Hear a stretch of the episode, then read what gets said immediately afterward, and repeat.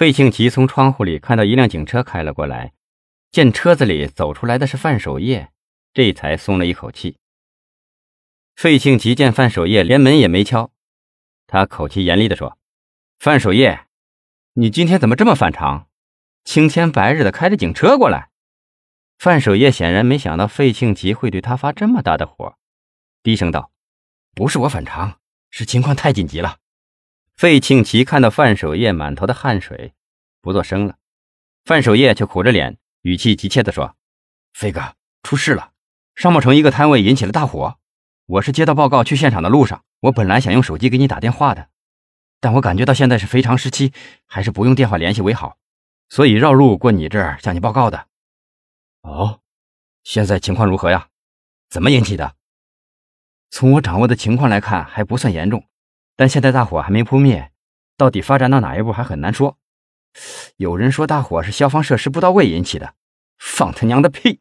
费庆奇摆手打断了范守业的话：“谁说是消防设施不到位啊？公安和消防部门都签过字的嘛，手续都是齐全的，对不对？”费哥，您甭提签字的事了。现在出了事，要是光查这一项，我们好几个人都得搭进去啊。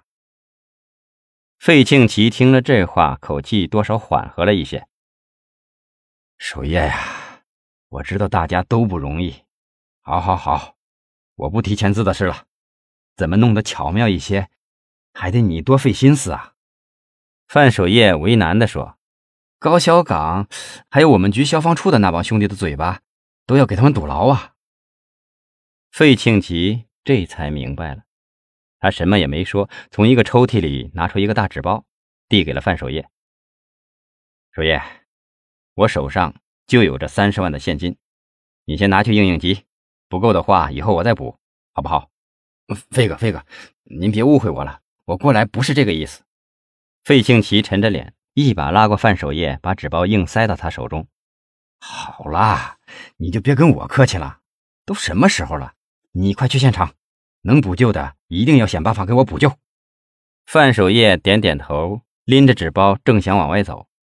费庆奇皱着眉，低声说道：“这段时间我不找你，你千万别来了。商贸城出了事，我怕还会牵扯到其他的什么事。只要过了风声，就会有转机的。”范守业看着费庆奇难看的脸色，估计事情不妙，他的额头上冒出了冷汗。费庆奇见状，安慰道：“别紧张嘛，有什么事我扛着。关键时期你可要沉住气，记住，无论发生什么事，你千万不能开口。要知道，咱们手上的任何一件事都可以让咱们全部的完蛋。”范守业许久没有吭声，费庆奇又低声地说：“守业，你是搞公安出身的，我想许多事不需要我提醒你。你想想看。”光咱们手上的人命就有好几起，沉不住气，后果可不是闹着玩的呀！范守业抹着头上的冷汗，连连的点头：“飞哥，飞哥，我知道我应该怎么做，你尽管放心好了。”费庆奇打起精神，露出笑脸，故作激动的拍了拍范守业的肩膀：“我相信你，这么多兄弟中就你靠得住，只有你做的事我最放心。”范守业感动的泪差点掉了下来。费庆奇手一摆：“快去现场吧，这件事一定要办稳妥，可不能在这件事上坏了我们的大事。”末了，他又交代道：“记住我的话，这段时间我不找你，你千万别来找我或同我联系。”范守业点点头，转身走了出去。宋继明赶到医院时，朱雪莲还在重症室里抢救。医院党委书记齐运山对前来汇报的抢救专家指示。要他们不惜任何代价的全力抢救。院长鲁西民一头大汗从手术室出来，悄悄向宋继明做了汇报，说是除非出现奇迹，从目前看情况是十分的危急。这结果让宋继明万分的痛心，也十分的吃惊。政治部主任年成友把鲁西民拉到一边，忧心忡忡地询问病情：“你认为是手术的原因，还是其他的原因？”鲁新民并没有正面回答，他极力的控制住自己紧张的心情。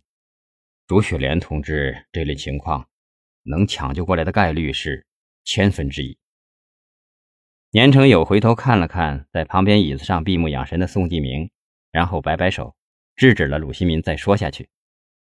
随即，他在院长的引导下来到拐角处的特护病房，看到了浑身插满管子的朱雪莲。抢救的专家和医护人员看到他们进来，默默地矗立在一边。年成友看到朱雪莲此时脸色煞白的，没有了一丝生气，平静地躺在床上。院长鲁新民低声地说：“其实啊，朱雪莲同志的呼吸早已经没了，心跳也极为的微弱，标志着他的肉体只是暂时的还在这个世界上存在着。”年成友摆摆手：“先别通知我们宋局，等他情绪稳定一些再说吧。”此时局里的一些同志都来了，局纪委书记苟花良、干部处处长毕远生各自拿着一个花篮。宋继明睁开眼，强打精神站起来，心情复杂的从苟华良的手里接过散发着清香的花篮，轻轻地走进特护病房，放在了朱雪莲床头，弯腰简单的进行了整理，然后向身后看去。严成友、苟华良等人马上会意，悄悄地退出了病房。